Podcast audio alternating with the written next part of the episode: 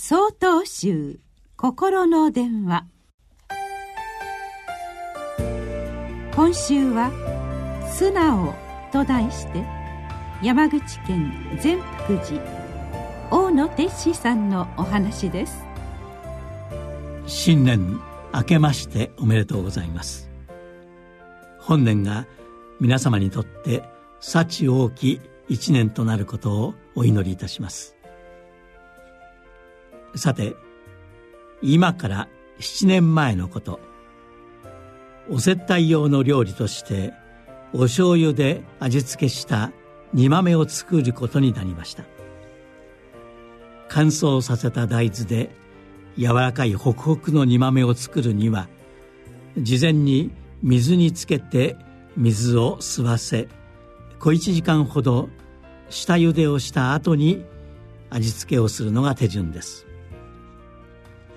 その日は他の行事も重なり大変忙しかったので下ごしらえを面倒に思い手順を飛ばして下茹でもせずに乾燥大豆と調味料をいきなり鍋に入れて煮込みました。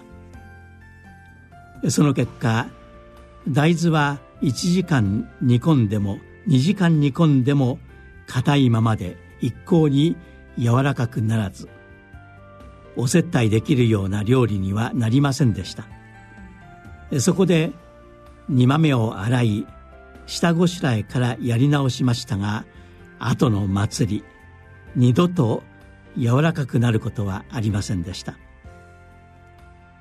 材料と手順を確認しながら失敗の理由をあれこれ考えている時以前精進料理の先生から教わったことを思い出しました。